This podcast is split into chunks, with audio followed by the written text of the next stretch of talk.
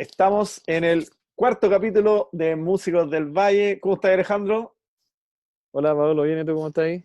Bien, bien. Aquí un poco con frío, ¿cierto? Sí, Ya pa- sí, lo bueno es que ya pasaste agosto. Oye, Eso te quería decir. sí, afortunadamente lo pasamos.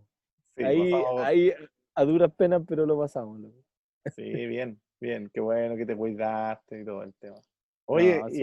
y han estado buenos los, los comentarios que hemos escuchado.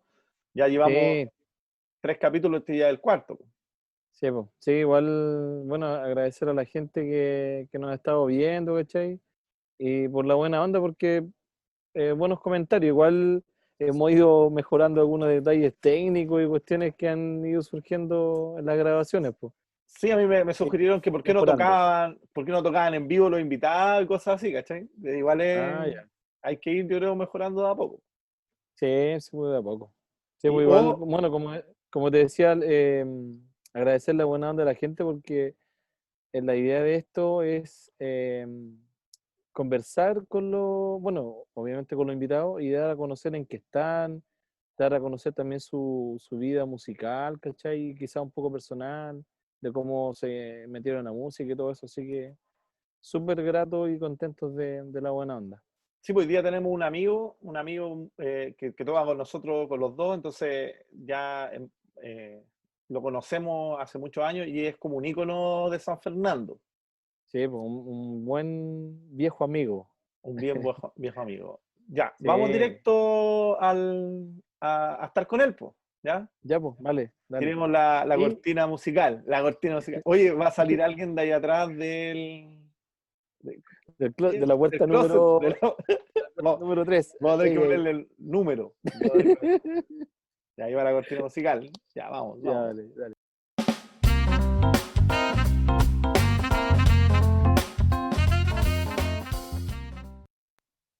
Ya, ya estamos con nuestro cuarto invitado. Y ustedes ya lo están viendo ahí en pantalla.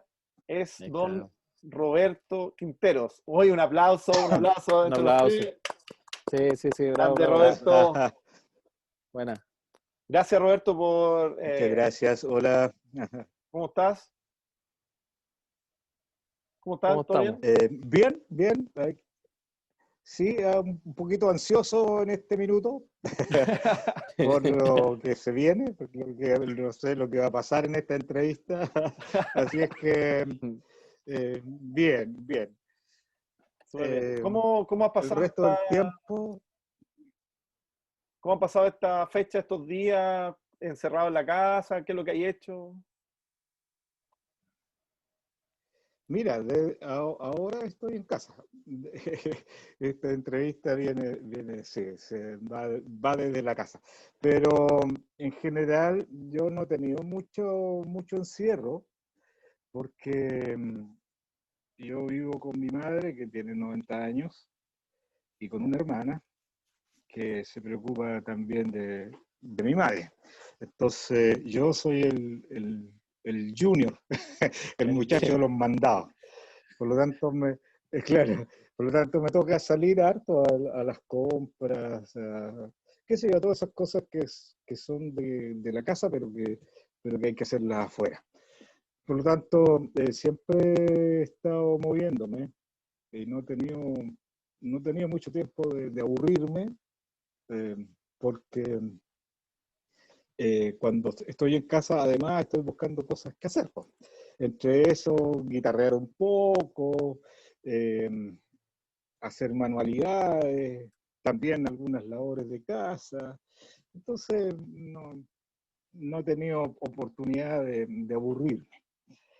Oye, ah, y, y- y se ha extrañado mucho el, el no poder salir, o sea, bueno, igual uno sale, ¿cachai? Pero el el no poder salir a, a canturrear, po. Y el otro día lo hablábamos incluso. Ah, el- pero, El, simple hecho de ensayar, ¿cachai? pero evidente, pues, evidente. Yo creo que esa cuestión eh, está en cada uno de nosotros, el- el- eh, esto de los escenarios, ¿no? Eh, y efectivamente, pues, se, se echa mucho de menos. Y, y con- y también lo conversábamos con Pablo, eh, que esta cosa de los ensayos, cuando uno está ensaya permanentemente, de repente encuentra que es como una lata, pero, pero después, ahora que no tenemos la posibilidad de juntarnos a ensayar, eh, reconocemos que, que, son importantes, que son necesarios y que son, además, que son entretenidos, porque, porque no solo se trata de, de la cosa musical, sino que además está eh, esta cosa del vínculo humano, de la amistad, claro. que es ahí en esos momentos donde es posible compartir eh, todo lo que uno está viviendo y, los proyectos que tiene, eh, las iniciativas que, que, tienen que ver con el trabajo del, del grupo, en este caso mi grupo en, el, en donde estás tú, Jano, y donde está Pablo también, eh, el Ayecafe, ¿cierto? De repente uno se da cuenta que probablemente necesita mucho más de eso eh, para ambas cosas, tanto para lo musical como para lo humano. Mm, sí. Bueno, igual se, se, extraña todo, toda esa cuestión. Sí, lo hablábamos en el capítulo anterior, el, el, el, hecho ya de poder solo juntarse nomás, a conversar un rato. claro. Bueno, eh, la relación humana inevitablemente se, se extrañan. Efectivamente, mira, a, mí me pasa, me, me, pasa que como yo estoy en varios, en varios grupos, por ejemplo, en el Ayecafe, por ejemplo, en, el, en el, la compañía de teatro Tarima, eh, en el coro eh, durante mucho tiempo, entonces estaba toda la semana, después de las 7, vinculado a alguna, alguna actividad eh, que tenía que ver con la música, pero que, pero claro, pero que también tiene que ver con esto de, de, las amistades, pues, de las relaciones humanas, eh, que cómo nos potenciamos, cómo nos movemos, qué sé yo. Entonces, eh, me resulta muy extraño no tener esa, esas actividades de la semana. Pues. Sí, incluso lo decíamos que ya, imagínate, ya yo al menos estoy extrañando ir a trabajar.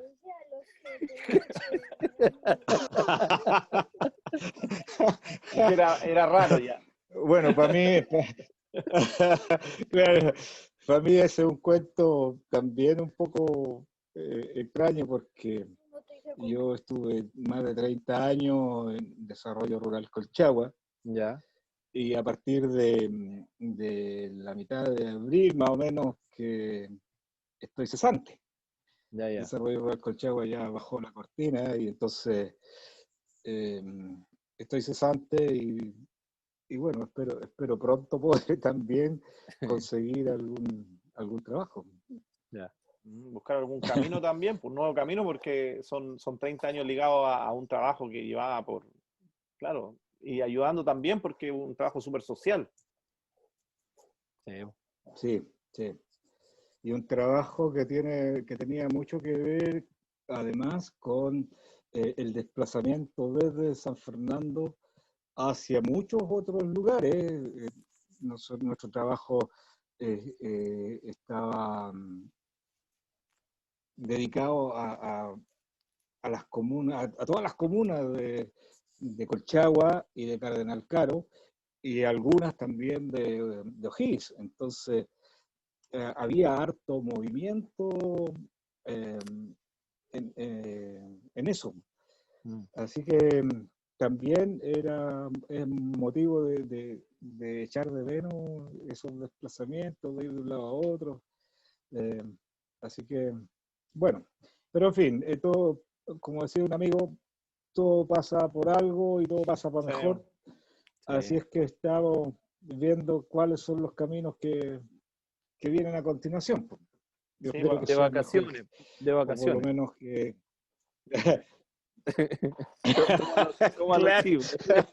para ver el lado bueno. sí.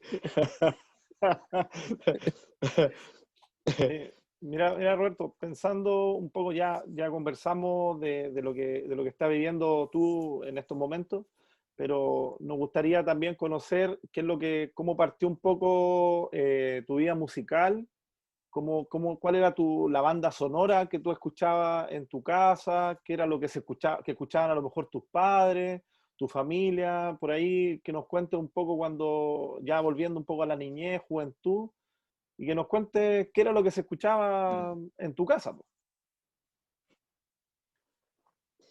Eh, mira, yo siempre estuve vinculado con la música. Em, y eh, la cosa ya más, eh, más, pública de la música parte por los 80, ya bastante tarde, tenía yo 25 años. Mm. Pero lo anterior tenía que ver eh, primero con que yo siempre estuve dedicado al canto mm, sacro, al canto litúrgico, eh, entonces, siempre vinculado a la iglesia y, cantaba en, las misas de los domingos principalmente, pero también en, muchas otras cosas. Eh, tanto así que yo dediqué tiempos, largos a voluntariados eh, en parroquias dedicados precisamente a la formación de jóvenes, a la formación de grupos de canto eh, de, para la liturgia, al, trabajo de solidaridad, etc. Eh, estuve viviendo, por ejemplo, un año en Marchihue, aquí en la parroquia de acá de San Fernando también. Después eh, estuve en el seminario ahí también tuve vínculos con, con grupos que tenían que ver con, música. Pero como tú me preguntabas, eh, en mi casa, fíjate que eh, yo tengo muchos recuerdos muy bonitos de la, de la, música de los años 60. Por una razón bien simple. Eh, mi papá siempre fue empleado de, de almacén y aprovechábamos muy bien las vacaciones de él. Eh, entonces nos íbamos a un lugar muy cerca de acá San Fernando, en la comuna de Placilla, ahí al límite con Nancagua, que se llama La Gloria. No sé si han ubicado Camino a Placilla. Y ahí nos íbamos por, por, unos, por unos cuantos días, eh, toda la familia, es una cosa muy linda porque una, casa de estas casas de campo antigua, con parrones, con corredores, qué sé yo, em, y con harto espacio. Y nosotros somos una familia grande, somos siete hermanos, más mi papá, mi mamá, en ese tiempo vivía con nosotros mi abuelita y una tía. Entonces la patota era grande, sí que lo pasábamos muy bien. Pero los recuerdos que tengo es la radio encendida todo el día. Y todo esto de la nueva ola, ¿eh? toda la mm. música de la nueva ola de lo que se escuchaba en aquella época. Eh, por lo tanto, cuando suena esa música en cualquier lado, a mí me evoca inmediatamente mm. es eso, eso la gloria, esa casa, incluso eh, la casa quedaba ahí a una cuadra más o menos del río, donde íbamos todas las tardes a, a bañarnos, qué sé yo. Entonces me evoca eso, la música de los 60, la nueva ola, pero también ahí hay un hay mucho de la música que venía, por ejemplo, de Italia, de España, eh, con todos los, grandes artistas. Y después, más, más para los 70, a mí me, me fascinaba un disco en particular que era la ópera rock Jesucristo Superestrella. Además, además usted, claro, además usted muy ligado a la, a la, Iglesia Católica, entonces también tenía mucho que ver un, Exactamente. tipo de música, claro. Exacto. Exactamente.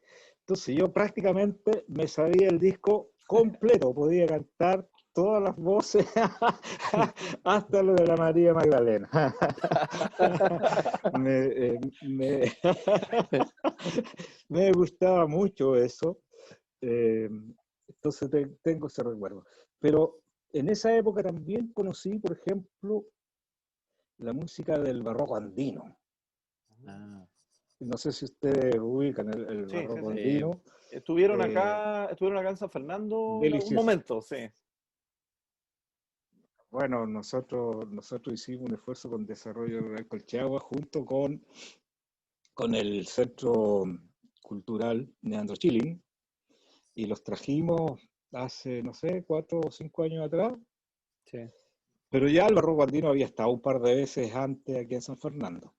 Pero esa vez fue muy delicioso porque lo hicimos en el patio del edificio antiguo del Liceo de Hombres. Y se creó un clima eh, exquisito, eh, impecable. Entonces fue, fue muy, muy, muy buena esa, esa avenida. Y fíjate que con una generosidad de, de este grupo, porque yo recuerdo que estábamos pensando con los chiquillos, ¿y ¿qué hacemos en la cosa cultural? Traigamos alguna agrupación, qué sé yo. Y, y yo me acordé del barroco andino.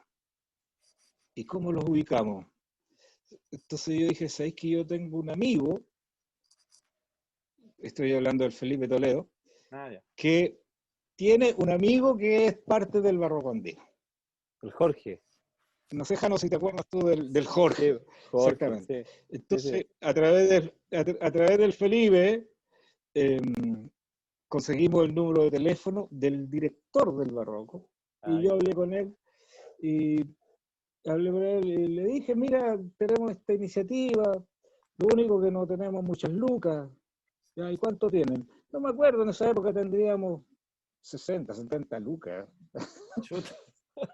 O, o- no, no, si era re poca plata. ya. O, o no, to- to- to- eran 600. 600 lucas. 600, 700 lucas. Y ellos son un grupo numeroso, son como 15. Sí, po. Sí. Entonces imagínate repartirse esa plata. eh, pa- y para la calidad. Y el tipo me dice, ya, pues, así, suelta. ¿Cuánto tiene? Ya, 600 lucas. Ya, ya, vamos. Así que nos pusimos de acuerdo y lo programamos y vinieron. Y fue muy, muy lindo, muy lindo. Así que eso- esos son un poco, bueno, después también por esa época, entre los 70 y el 73, Claro. ahí conocí la, la música del Quilapayún, la música del Inti Illimani, eh, bueno, los Iyapu un poco menos en esa época todavía, porque los Iyapu en esa época estaban recién comenzando. En cambio, Quilapayún, Inti Illimani son un poco más antiguos que Iyapu. Yo al, Iyapu lo había visto un par de veces, me llamaba mucho la atención eh, el estilo musical y, y- su, y su presencia escénica. Sí. por, por el pelo, por, qué sé yo, la, la la dinámica de, de su trabajo, etc. Así que también conocí eso, pero eh, yo estoy hablando también de lo, del Ángel y la Isabel Parra, Claro. eh, bueno, lo de la Violeta, ¿para qué decir? po? Así que esas cosas son como de, de mi primera fase de música. A todo esto yo eh, no figuraba en nada público, salvo en esta cosa del canto litúrgico. Claro. Oye, oye, eh, Eh, an- antes, antes, que Después, se me, antes que se me vaya una pregunta que tengo, la, la tenía ahí. Si tú estabas tan ligado a la iglesia, en, en algún minuto el, tu camino pensó ir por ahí también, ¿o no? O sea, digo, dedicarte como solo a la iglesia. bueno, sí, po. yo estuve dos años en el seminario. Eh, el año 79, el año 79 me fui al seminario después de haber hecho este, volunta- este voluntariado de los cuales te hablé recién. Ya. Eh, yo, yo sentía que tenía mucha vocación, para eso me gustaba, pero enormemente. Tenía, bueno, toda, toda mi, mi- mi juventud estuvo ligada a, a los grupos de, de la iglesia, especialmente los grupos juveniles de la iglesia. Ya. Eh, así que el, para el año 79 yo tomé esa decisión eh, que duró dos años. Estuve el primer año en Rancagua, eh, estudiando y formándome para eso. al mismo tiempo de, los estudios, teníamos actividad pastoral. Yo tenía a cargo, por ejemplo, el primer año un grupo de, de post-confirmación, o sea, estoy hablando de chiquillos de 13, 14 años por ahí, y, y al año siguiente en la Facultad de Teología de la Universidad Católica.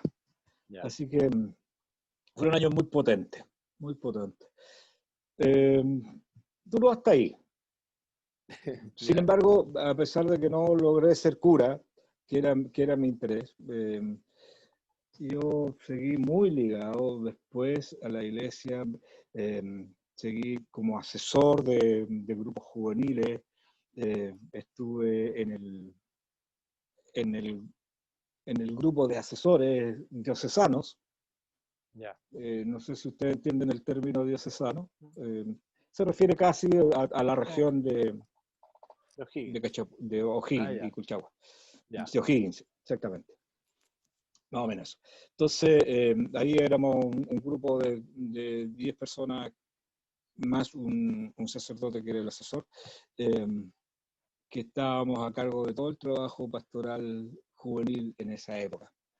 Así que bien, bien vinculado. Y hasta la fecha sigo de alguna forma vinculado a, a la iglesia, ya mucho menos hoy día, eh, particularmente además porque eh, la cosa litúrgica hoy día eh, se hace sin, sin gente. Se está transmitiendo, por ejemplo, la misa vía online o por radio. Entonces se hace sin gente. Por, el, por el tema de la pandemia, no, por otra cosa. Tú, tú, dijiste que había, había, había un, quiebre ahí en cuando empezó el tema de la dictadura. También cómo, cómo lo vivieron, cómo lo vivió, viste tú, cómo, lo viviste también en el periodo musical, porque a lo mejor estaba muy ligado a la iglesia todavía en ese periodo, pero, pero igual estaba, estabas como conociendo los Intimimales, los Quilapayún, los Illabos, pero, pero vino un corte. Ahí dijeron, nada más, esto ya no se escucha más en el país. Que ese es, claro, esa era la música que sonaba eh, ah, eh, pre-golpe militar. Sonaba mucho en la radio. Em, mira, yo para el golpe tenía 16 años y no tenía em, em, mucha noción de la cosa política. No estaba vinculado a eso yo. Sin embargo, tenía otros amigos que, que sí estaban vinculados, eh, que, pertenecían a la pastoral pero que además estaban vinculados a partidos políticos, eran militantes eh, de, la, parte joven de, los grupos, incluso compañeros de curso. Eh, y ahí tengo algunas em, historias penosas, porque el 73 ellos no pudieron seguir estudiando, algunos fueron tomados presos, eh, torturados. Eh, entonces fue bien, bien doloroso, porque además éramos cabros, éramos muy jóvenes. Eh, estábamos en ¿qué segundo, tercero medio, tercero medio. Imagínate lo que significa eso, con 16 años que, te quiten la libertad y que te torturen y qué sé yo. Eh, es, fuerte y doloroso. En fin, pero lo que, en relación al, tema de la música. Perdón, al tema de la música en esa mm. época. Sí. Bueno, ahí se quebró todo, porque en general todos los, artistas más connotados de acá, de Chile, se fueron al exilio. Rápidamente. Eh, estamos hablando de del INTI, estamos hablando del Kila, estamos hablando del IYAPU, aunque el IYAPU fue una, cosa bien extraña porque ellos estaban de gira en algún momento eh, fuera, fuera de Chile y después no los dejaron entrar de, regreso. Claro. Entonces, también estaban en el exilio, qué sé yo, los Parra, la, Isabel y el Ángel, la Charo Cofré, por ejemplo, el Patricio Mans, es decir, gente que, eh, hizo un gran aporte en el tema de la música y todos por fuera. Ahora, eh, evidentemente, eh, acá en Chile eh, también era, era muy riesgoso mm, participar en cuestiones de carácter, de, cualquier carácter, cuando se trataba de, de, grupos. hubo un tiempo en que no se podía ni siquiera conversar, conversar en la calle más de tres personas. entonces, eh, hubo una, época en que, en que no pasaba nada. Pero, por otro lado, aparece, yo no sé si exactamente aparece ahí o ya venía algo desde antes, lo que se llamó el canto nuevo. Eh, toda la gente anterior que, que yo te nombré eh, pertenecía a un movimiento que se llamó la nueva canción chilena. Claro. Y eh, después, bueno, ellos, ellos son los que salieron al, exilio, los que no pudieron estar más en Chile. Y se genera otro movimiento, que es el canto nuevo. No me acuerdo mucho de, los nombres de la gente del canto nuevo, pero por ejemplo, el Chuenquimilo, eh, Sol y Lluvia. Ah. Congreso está también. Pero, pero Roberto, Roberto eso, eso, no apareció de inmediato, sino que fue como en los 80, ¿no? No, claro, claro, eso aparece, aparece mucho, mucho después porque antes ni una posibilidad. Ni una posibilidad. Eh, eh, de dónde, dónde podías escuchar tú eh, música de ese, de ese estilo? probablemente en la radio Moscú. Que mucha gente escuchaba la radio Moscú en, las en las noches y, y casi hace, a volumen cero, no fuera que alguien estuviera escuchando. Eh, pero pero eh, acá en San Fernando, por ejemplo, también se generaron movimientos, aunque siempre, siempre un poco en la clandestinidad y con el riesgo de, lo que pudiera pasar, digamos, se generaron eh, agrupaciones y, e instancias en donde se podía participar. Por ejemplo, en esa época yo estuve en un grupo que se llamó Pachamama. Ahí estaba el Oscar Aguilera, estaba el Guillermo Morales, la María Florencia Calvo, eh, estaba el Patricio Castillo, eh, estaba el Nivaldo Aguilera, eh, el Juan Carlos, alguien, no me acuerdo el, apellido de Juan Carlos, el, Gerardo Yáñez estuvo también en, una época, y, y, yo, y cantábamos, cantábamos canciones bien, para la época eran bien de, contenido social. Ah, Ahí aparece ya una, una, anécdota donde una vez fuimos invitados por la Secretaría de la Juventud eh, a cantar al Estadio Techado. Y se nos ocurrió incorporar en ese, en ese concierto eh, el Ojalá de Piero, que para la época era un, un temón. Y, bueno, obviamente no salimos, no, salimos muy bien eh, con, con, los organizadores del evento, tanto que nos acusaron al alcalde. Afortunadamente, el alcalde de la época que era don... Eh, ay, ya me voy a acordar, no te preocupes. Ya. Em, eh, sí, sí, claro. entonces, el comentario fue que nosotros habíamos eh, hecho música eh, casi, casi, para la guerra. Entonces el, comentario del alcalde fue, bueno, ¿y estos muchachos estaban tocando con metralletas estaban tocando con fusiles? No, por alcalde, ya, entonces pase. entonces ya, eh, don Gustavo, don Gustavo Valderrama era el alcalde de, la ah, época. Ah, ya. Sí. Don Gustavo Valderrama. Sí. Eh, por, lo menos él entendió que era una cosa de carácter, de carácter artístico eh, lo que estábamos haciendo y no, Aunque, claro, la canción para la época tal vez era un poquito, un poquito fuerte. Yo canté mucho eh, en, esa, en esa época en distintos lugares, a partir de los 80, de eso estamos hablando. tanto acá en San Fernando como en Rengo.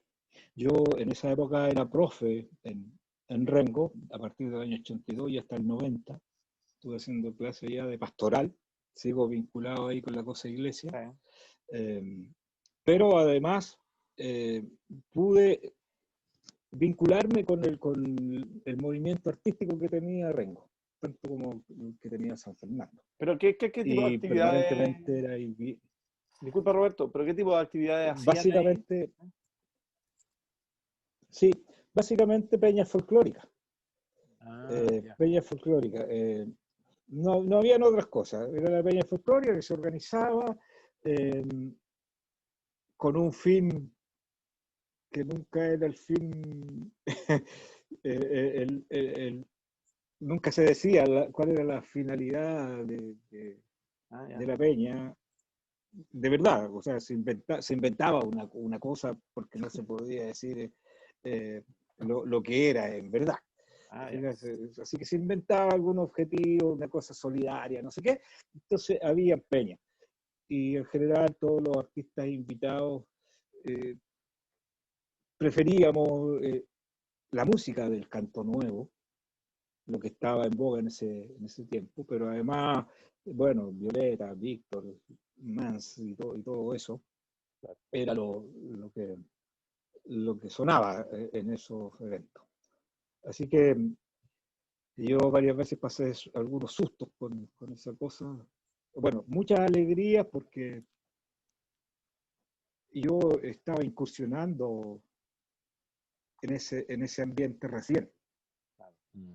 Eh, yo eh, tocaba guitarra básicamente así para acompañarme. eh, no, no era, no, yo nunca he sido muy virtuoso en, la cosa musical. Lo mío es más el canto que, que, que los instrumentos, digamos.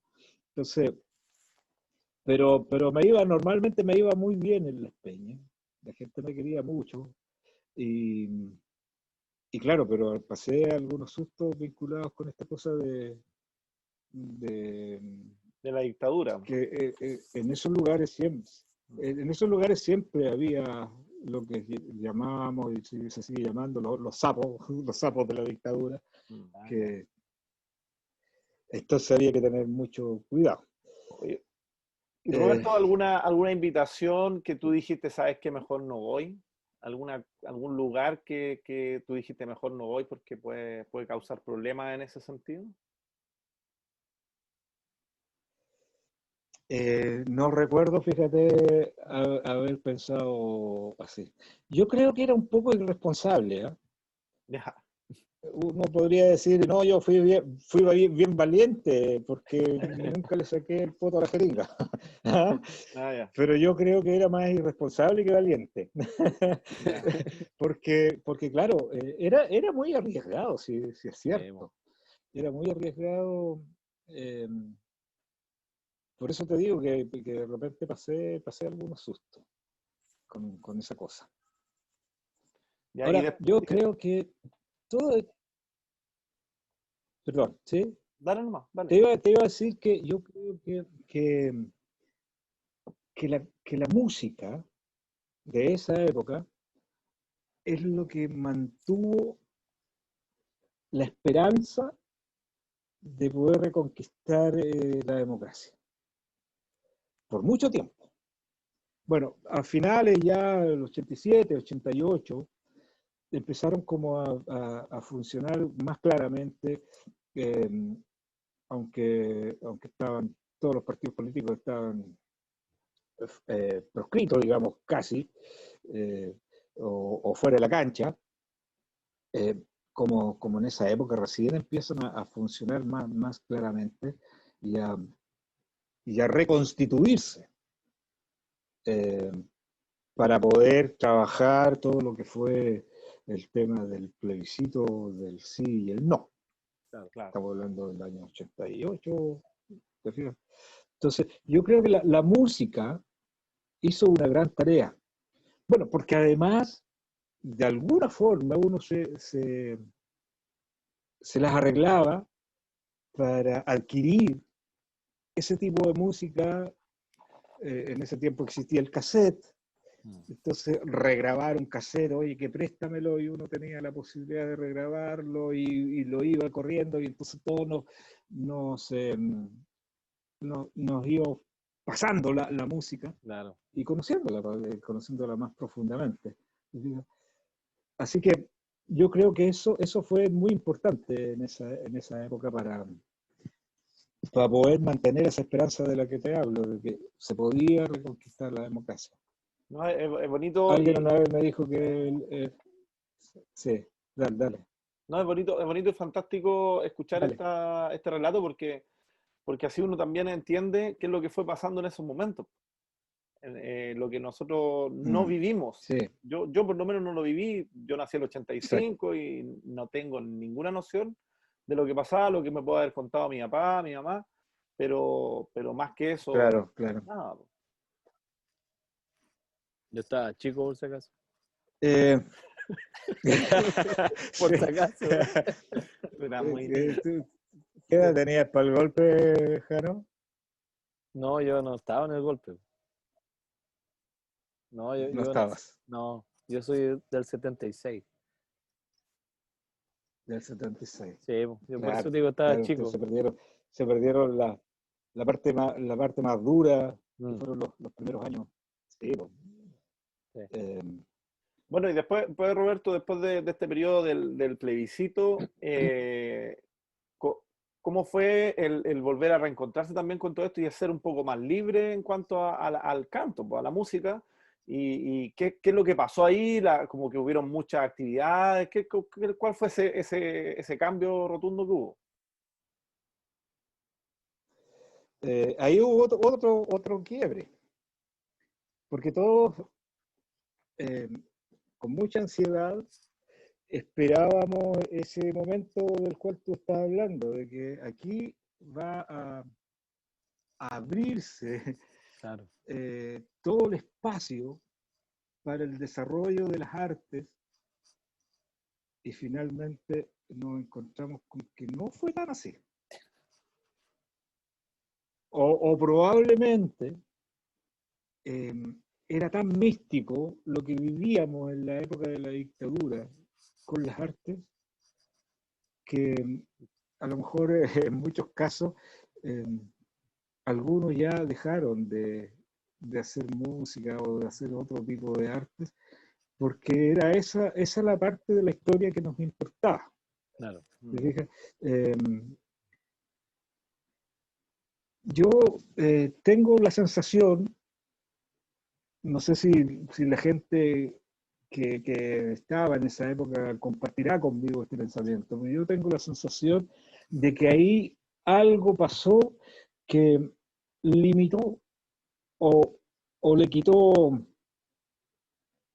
esencia o contenido al, trabajo musical. Y todo lo que, lo que esperábamos eh, no se dio como queríamos que fuera. Ah, quizás fueron, quizás eh, fueron muy grandes las expectativas, Roberto. Eso. Las expectativas. Mm. Sí, puede ser por eso. Sí. Sí, puede ser eso. Así, tal vez ya no, teníamos un motivo. Mm. El, motivo que, nos hacía vibrar con la música ya se había ido. Ya se había reconquistado la democracia. Eh, eh, así que ya. Claro, ¿para qué? algún artista, claro. Algún artista alguna vez dijo: eh, A mí la democracia me jodió porque yo soy cantor de protesta y ahora no tengo por qué protestar. claro. Creo que fue Facundo Cabral el que dijo eso. Así que ahí nos nos quedamos sin ese tengo una ampolleta acá que, que tiene arregla, arregla. Vamos con un temita. rellene, rellene. De vuelta al trabajo y tú caminando, lo iluminas todo, los cinco minutos me hacen florecer. Te recuerdo, Amanda la calle mojada corriendo a la fábrica donde trabajaba Manuel. La sonrisa ancha, la lluvia en el pelo, no importaba nada. Ibas a encontrarte con él, con él, con él, con él, con él, que partió a la sierra, que nunca hizo daño, que partió a la sierra y en cinco minutos quedó destrozado. Suena la sirena, de vuelta al trabajo, muchos no volvieron, tampoco Manuel.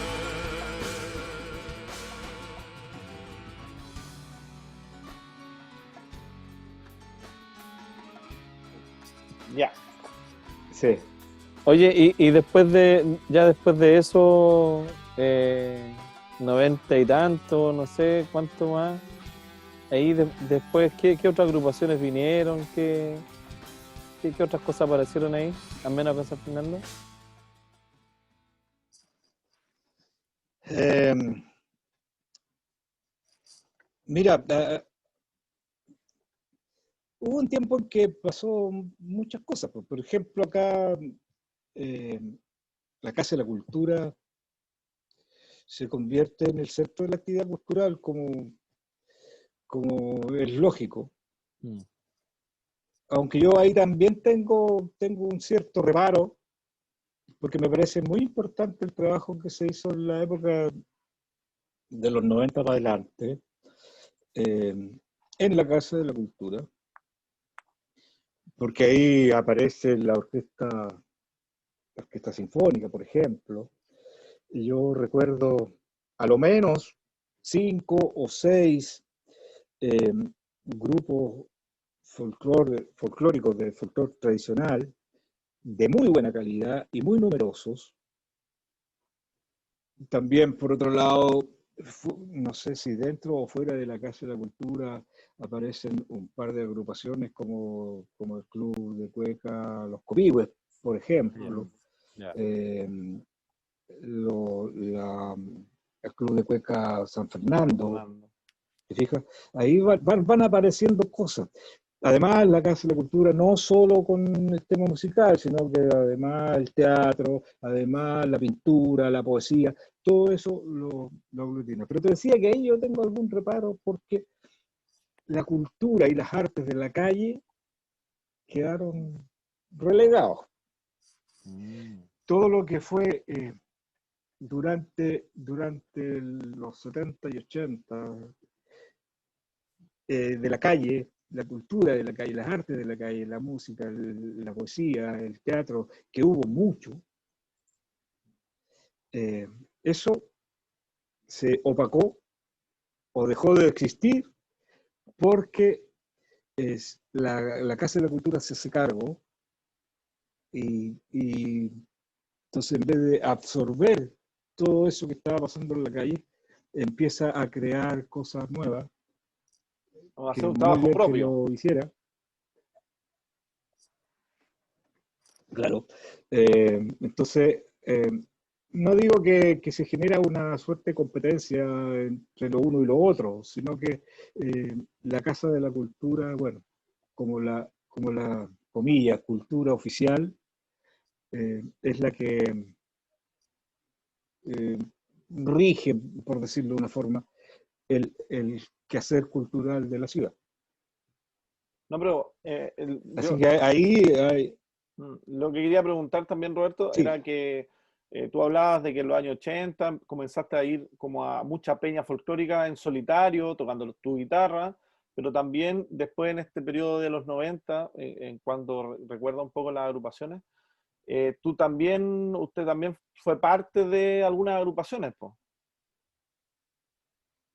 Sí, po, sí, no. Mira, yo te puedo nombrar algunas de las, de las cosas. Cuando yo estuve viviendo en Marchihue, que eso fue el año 78, eh, me incorporé al grupo folclórico de Marchihue. Esa tal vez fue mi primera incursión eh, como agrupación. más pública de... no sé. Eh, después, en la época del... Ya ni me, ni me acuerdo, pero debe ser los 80, eh, con Miguel Lastra, Miguel Lastra tenía un- una, una actividad que hacía todos los, eh, todas las navidades, que era un concierto de villancicos. Entonces ahí era un grupo de más o menos 30 personas, hombres y mujeres, con voces muy lindas, sobre todo las voces femeninas eran muy lindas. Y, y se hacían estos conciertos. Lamentablemente ese grupo eh, era con esa finalidad, solo el concierto de Navidad. Pasaba el resto del año y ya pues, venía noviembre y juntémonos para hacer el concierto y se hacía. Eh, ahí eh, era una, cuestión muy bonita. Te hablé yo recién del, del Pachamama, por ejemplo, Mm. ya te dije quiénes estaban ahí. Eh, pero vino la Meritambo. La ¿Eso en qué año fue? ¿En qué año fue el el Meritambo? andino. El grupo andino Ameritambo, no sé exactamente eh, en qué año partió, porque el, el grupo Ameritambo nace eh, en el Instituto Comercial, Claro. el Liceo Comercial en ese tiempo, eh, con la dirección del, del profesor Chavo Aguilera. Y yo me incorporé tiempo después. Ah, Eh, perfecto. el- sí, era, el- los chiquillos eran todos menores que yo, pues, entonces yo me incorporé después, particularmente en la cosa del canto, tocaba poco, poco instrumento, pero el- era, era el, el apoyo del canto lo que yo iba a hacer preferentemente. También a ese grupo se incorporó después Jano, Sí, está ahí a tu lado. Eh, y ah, después se incorporó también el Pancho Madrid. ¿Te acuerdas del Tani? Sí, Montani, Eh, Mauro, Chuleta. que- el baterista tenía, tenía 13 años, el Mauro. sí. Bueno, con, con Ameritambo hicimos muchas, muchas cosas. eh, y entre esas la grabación de un cassette que se llamó Al Comenzar, con, con una serie de temas, eh, especialmente de la mayoría de los temas de, de la autoría de Felipe Toledo.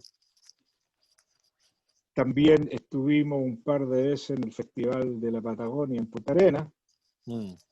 Estuvimos en el festival, en el festival de, de Peyú, no, de, de Puerto Montt. Peyú- Peyúgue también, po. Así que Peyúgue también, pues, y ahí en Sí. Peyúgue ganamos, ganamos ese festival. sí. Fantástico. Así que harta actividad con, con, con Ameritambo. Bueno, pero también estuve eh, vinculado a otro grupo, al, al coro de la Casa de la Cultura en dos épocas. En la primera época fue en los 80, eh, por varios años. Ese coro lo dirigía en ese momento Guillermo Morales. Y además eh, eh, al grupo folclórico de la Casa de la Cultura Ya, harta, harta actividad. también en la época de los 80. Sí, y, a- y ahora este último periodo eh, también estuvo incorporado al, al coro, también con la dirección de Guillermo Morales. Yo estuve hasta el año 2018, ya el 19 no, no participé por una cuestión personal. Y, y bueno, y el Sí, Ayecafe, Pero de ahí, de ahí Roberto, Roberto de, de la Meri- de la de la Meritambo eh, nació, o sea, no nació en la pero, vino después la, el Ayecafe. Es casi, casi una consecuencia, pero no, no es tan Más o menos, Mira, ya. Te Mm. explico. Eh, es más o menos. El, el Ayecafe partió con, una cuestión el año 2002, que yo hice una canción que era, que era un, una canción de Navidad, no precisamente un villancico, pero una, una canción de Navidad, que se llamaba o se llama Nanay Mi Niño, y a mí se me ocurrió mandarla al Festival del Villancico, Festival Nacional de Villancico, en Nancagua. Ese festival se hace todos los años desde hace mucho tiempo. Y vienen grupos de primera línea nacional. Eh, entonces, eh, con algunas personas del coro, entre esos Guillermo Morales, el Pere Carrasco estaba, me acuerdo, no me podía acordar el nombre de otro chiquillo que ya no está en San Fernando. Eh, con ellos fuimos a defender ese tema, a, ese festival, y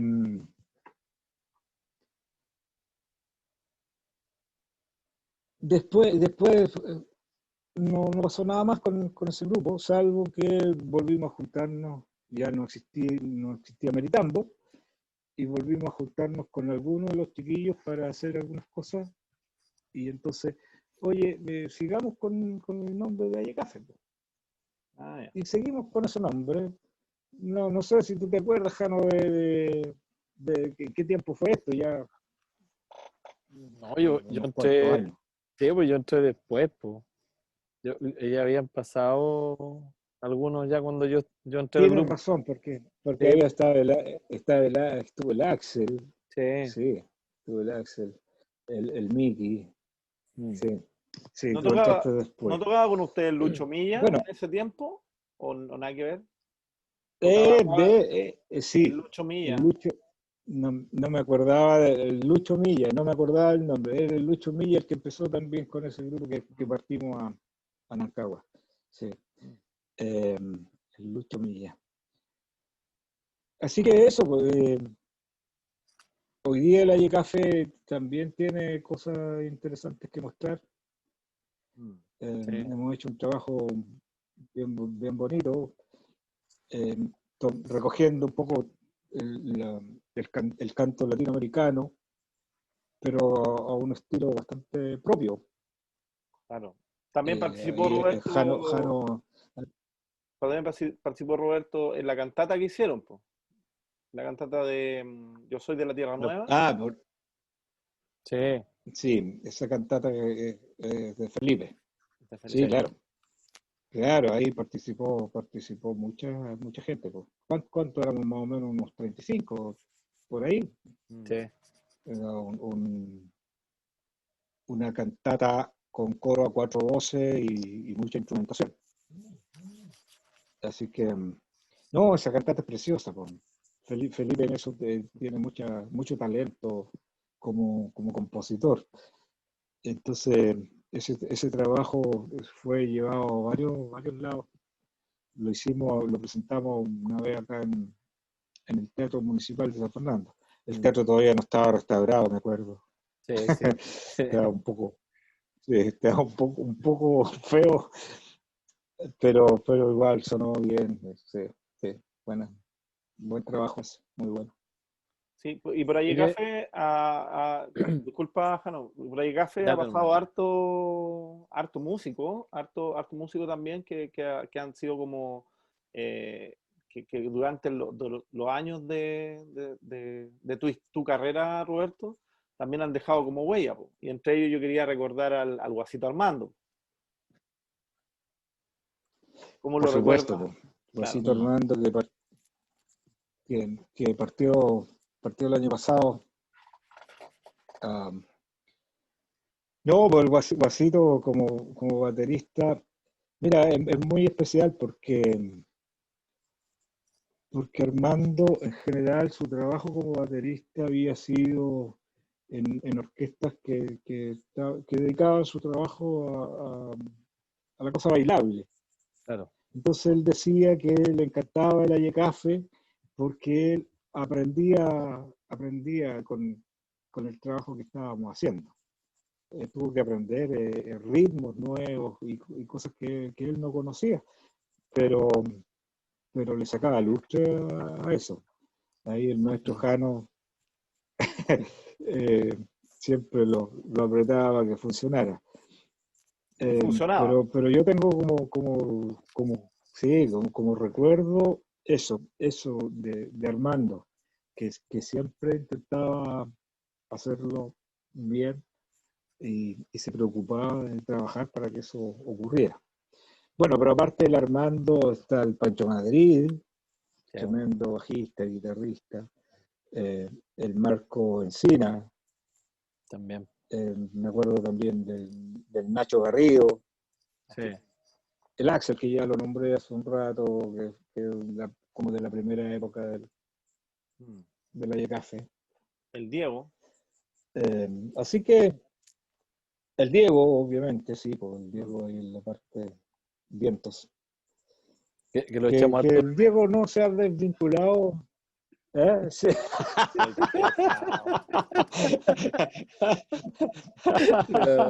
Ah, La esa es una talla interna. Claro. Eh, de- debería explicar esa talla porque que, que ojalá volviera, a eh, bueno. Oye, Roberto, y, Diego y- Morales era, era el, y él, él mismo me invitó a tocar. Me dice, oye, te quería claro, tocar con nosotros. Y ahora me.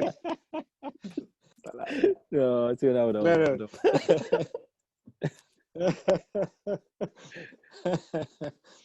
Sí. Bueno, como decía Diego, todavía eh, nunca se ha desvinculado 100%, siempre ha estado ahí. De hecho, este verano, este verano salimos a tocar un par de veces con él Exactamente. eh, y sonamos muy bien.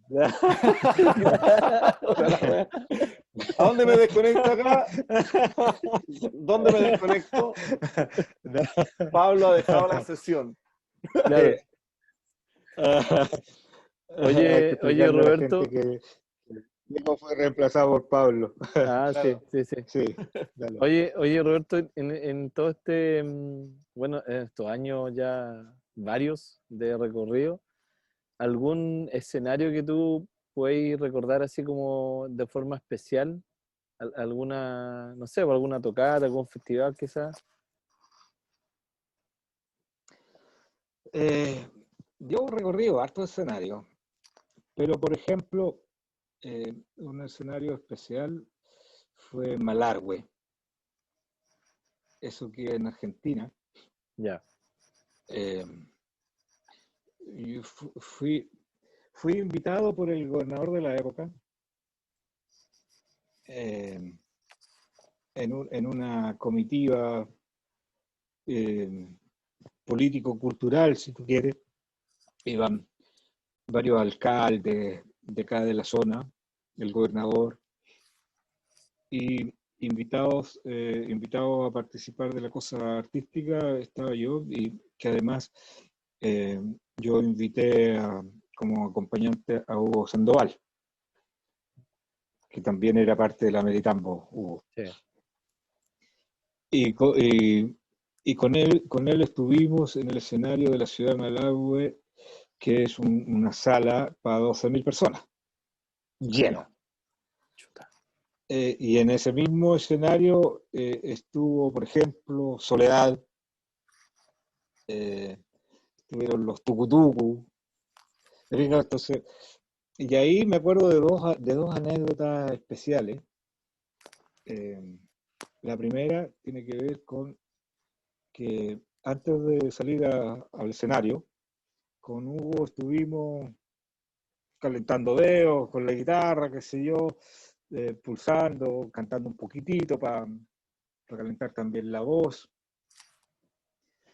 Y, y ya de repente dejamos los instrumentos sobre una mesa y nos desvinculamos con eso.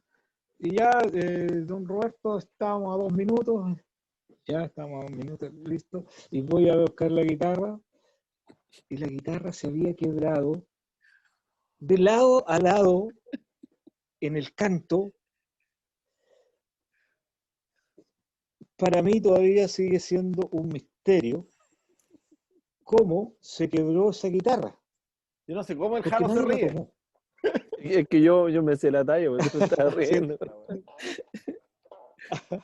Ah, tú, tú, Sí, la, la había ¿tú sabes por qué se quebró? No. Ah, no, no, no, no. Sí, No. había escuchado.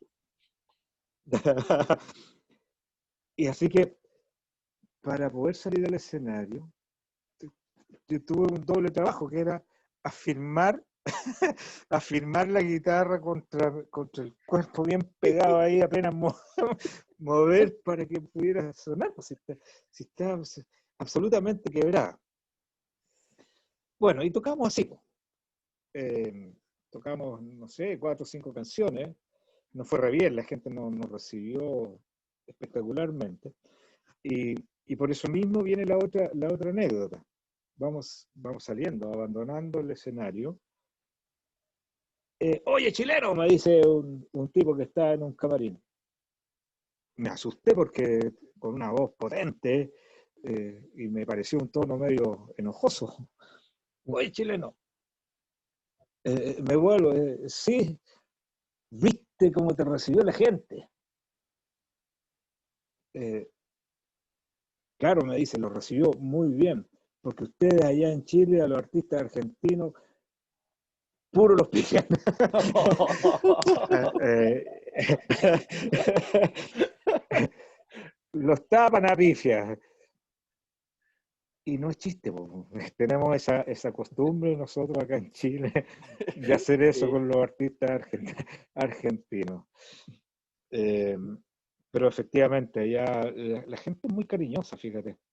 Yo me acuerdo que al día siguiente de, la presentación allá en Malargüe, eh, andábamos en la calle, la calle principal de la, del pueblo, de la ciudad, y pasaron unos tipos en auto, eh, y uno saca la, sacó la cabeza por la ventana y ¡Ah, vos fuiste el que tocaste anoche! En la... O sea, me reconoció inmediatamente que habíamos estado Sí, así que mm, fue bonito eso, muy, muy bonito. Otra, otra de, de los escenarios, o por lo menos de las presentaciones que a mí me, me, me gustó hacer por el, por el sentido que tenía, una vez en Rengo, eh, cuando recién había sido electo Patricio Elwin como presidente, me invitaron a cantar el himno nacional. En el, en el Teatro de Renco. Así, a, capela, con, eh, frente al presidente de la República. Así ah, que eso como, como, una cosa anecdótica también. Eh, bueno, hay, hay, hartas actuaciones que, que, son significativas, pero en este minuto me acuerdo un poco de, de esas cosas. Sí. Bueno. Oye, y, y, ¿qué iba a decir? En la actualidad musical, porque aparte de toda esta, historia, eh, ¿qué, qué, cómo ves tú el futuro eh, musical tuyo? ¿Qué, ¿Qué has pensado en este periodo de pandemia? Mira, yo tengo un particular estilo de vida. Y lo digo en el sentido de que yo nunca he buscado muchas cosas. Eh, no he buscado la vida, sino más bien la vida me ha buscado a mí. Y yo he seguido los caminos que la vida me ha dado. No sé si se entiende eso. Mm. Eh, yo nunca he corrido, he corrido buscando cosas. Eh, tengo lo que la vida me ha dado. Y, por lo mismo, creo que tampoco en, la parte musical. Hay mucha gente que me, que me, que me halaga eh, por lo que hago y me dice, tú deberías estar en, en otros niveles de la música, eh, en, en, otras partes, cantando, qué sé yo, ópera o, en, escenarios mayores. Eh, y yo, la verdad, nunca he sentido la, música eh, como un objetivo de mi vida, pero, pero, me hace mucho sentido eh, el cantar, el tocar, el tener grupos, el subir al escenario. Entonces, así como planes, no tengo. Eh, para mí la música siempre fue una afición. ¿Para qué te voy a decir una cosa por otra? de repente caen sus lucas. Mm. y muy bienvenidas, porque a veces, a veces la música me ha salvado. Cuando, cuando la billetera ha estado media vacía, la música me ha salvado. Eh, y, eso es- y eso ha sido muy, muy positivo en ese sentido, pero no siempre. eh, yo normalmente salía a cantar gratis y me pagaba hasta los pasajes y la comida que tenía que comer, ¿te fijas? Eh, entonces, eh, tam- tampoco lo, lo, lo he asumido como una profesión. Ahora, si se diera, no sería malo, ¿no? Pero todos sabemos, tú y el Jano que están ahí, sabemos que la música no paga, no paga suficiente para vivir si no estáis, si no estáis en, en- en otros niveles musicales. ¿te fijas? Claro. Entonces, en, e- en ese, en ese sentido, eh, yo creo que, que vamos a seguir trabajando y hasta donde se pueda. Eh, tal vez eh, no nos hemos propuesto, con el café por lo menos, ni en el nivel personal, no nos hemos propuesto tener un, un trabajo de, de mayor proyección, pero tal vez porque nos falta conversarlo, Mm, porque calidad de trabajo yo siento que hay. sí. Sí. Eh, yo, yo siento que existe esa calidad y que podríamos estar en cualquier escenario. De hecho, este verano lo, lo demostramos en San Vicente, por ejemplo, estuvimos tocando, estuvimos tocando acá en, el- en La Haga, estuvimos tocando en, en- ahí en Miraflores, en Polonia. Mm, ¿te fijas? Eh, un trabajo muy bien recibido. ¿Y en dónde hemos estado? ¿Se acuerdan? Estuvimos también en Palmilla hace un tiempito atrás. Eh, también con, con, eh, con un trabajo muy bueno. Entonces, tal vez nos falta proponer, proponernos una cosa más, más seria, eh, de, más, de más proyección, eh, no solo por la ambición de ganar lucas, sino porque, porque nos gusta hacer este trabajo. sí. Sí. Muy, muy buena, muy buena reflexión, Roberto, en cuanto a eso. Yo creo que eso a nosotros, la- la- los más jóvenes, por decirlo así, yo no, soy un niño, pero sí eh, eh, agradezco tus palabras, agradezco que, que- que no- que nos enseñes con todo esto un poco que, que la, que la música finalmente uno la tiene que llevar eh, paso a paso, paso a paso, sin acelerarnos mucho y ir cumpliendo metas de a poco.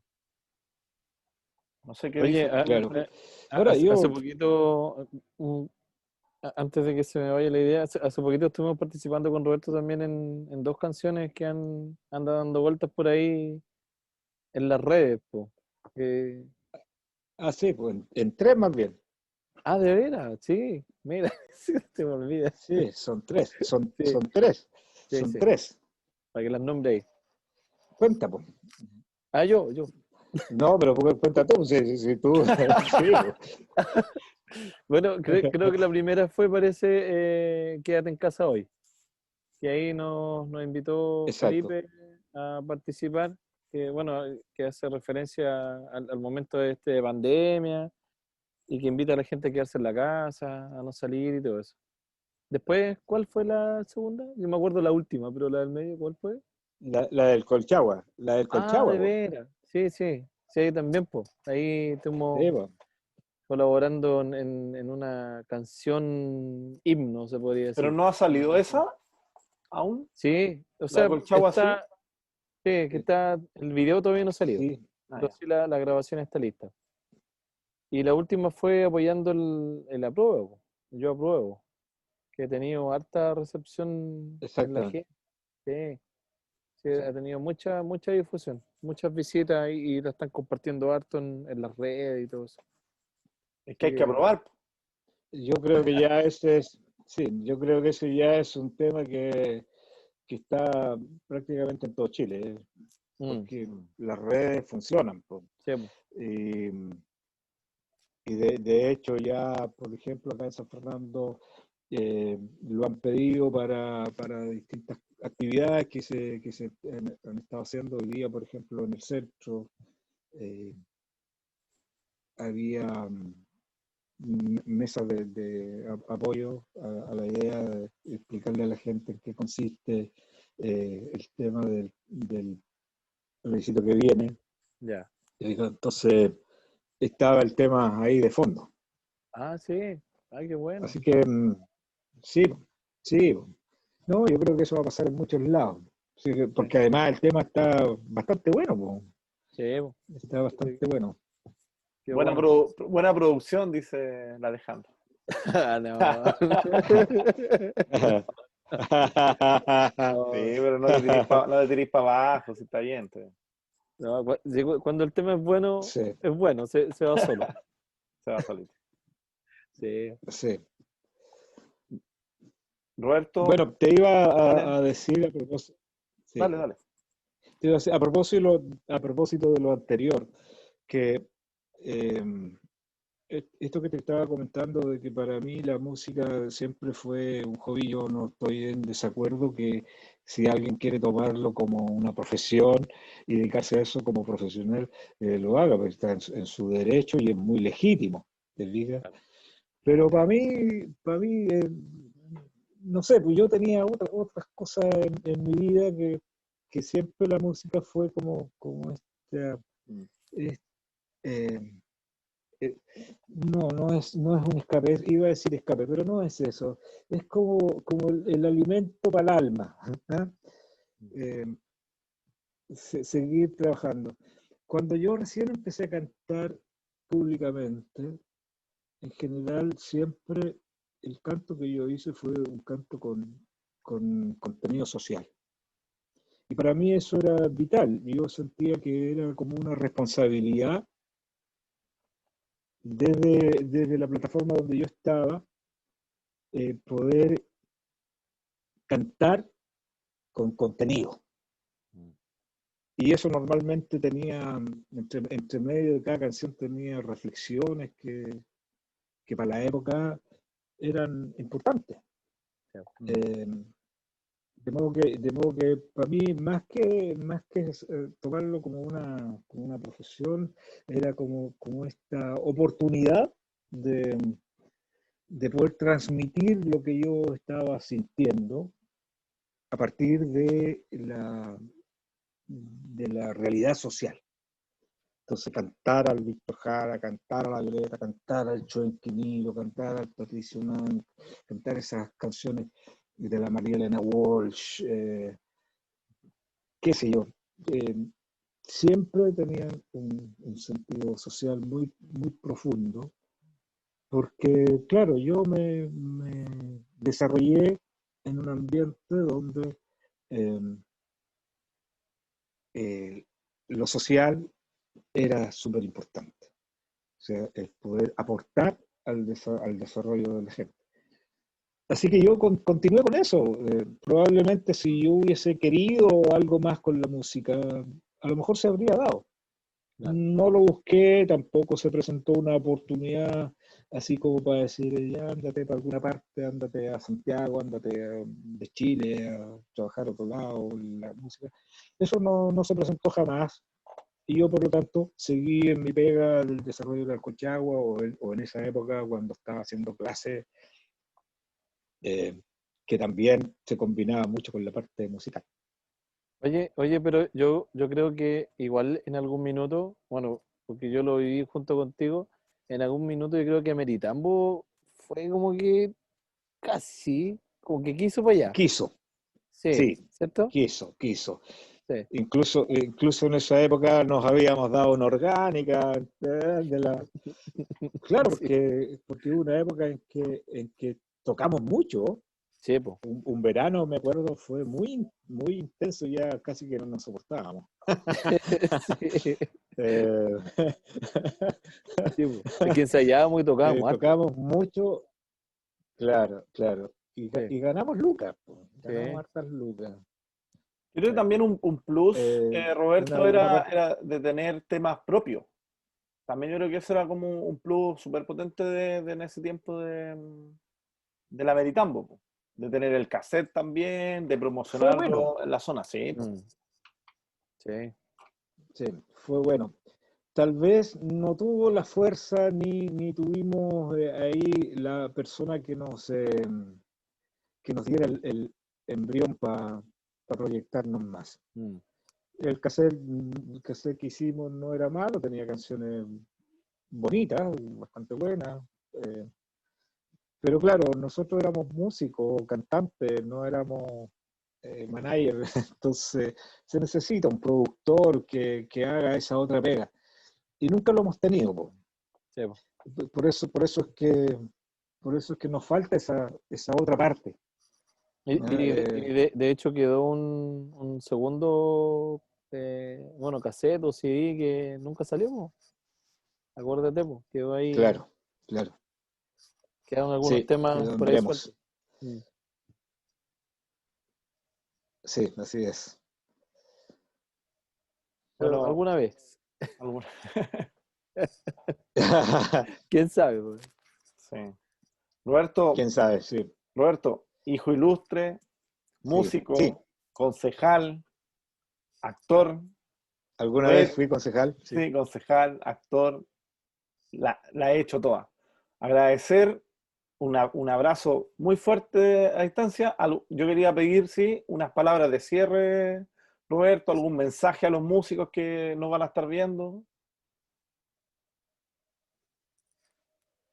Eh, eso, eso, eso siempre, siempre un poco comple- complejo.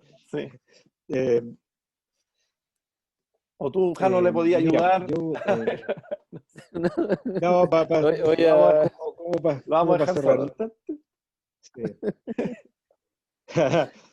Yo siempre he tenido como premisa del, del trabajo que, em, que tiene como dos, dos cosas.